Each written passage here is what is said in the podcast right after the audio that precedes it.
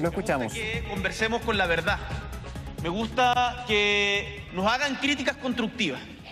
Y quiero que sepan, y esto lo he repetido reiteradamente, y creo que desgraciadamente en la política lo hacemos muy poco, que tenemos que ser capaces de escuchar a quien piensa distinto.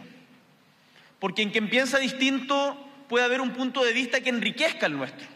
Acá nadie tiene una verdad absoluta y revelada. Nosotros no venimos con una idea a imponer a toda costa sin importar que sea lo que pase. Y creo que, bueno, la constitución se rechazó, pues, al que lo pregunta. Y nosotros, y nosotros respetamos el veredicto del pueblo de Chile. Y también, señor, y también, señor, déjeme decirle, déjeme decirle, y le exijo respeto, y le exijo respeto, le exijo respeto, le exijo respeto.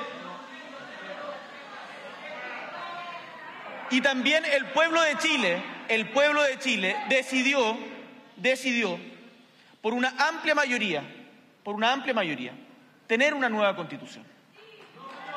Así es.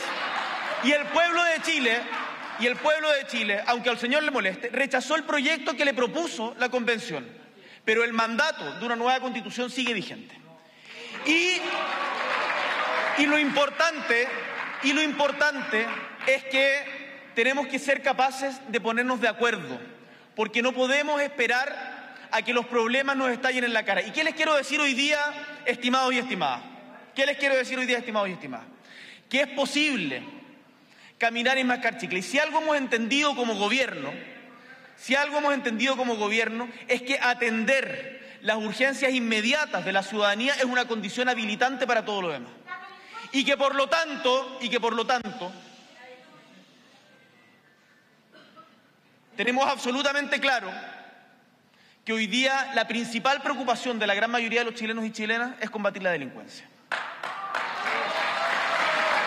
Y ustedes pueden ver, y ustedes pueden ver, y el general director de Carabineros se los puede confirmar, que hemos puesto las acciones y los recursos donde ponemos las palabras.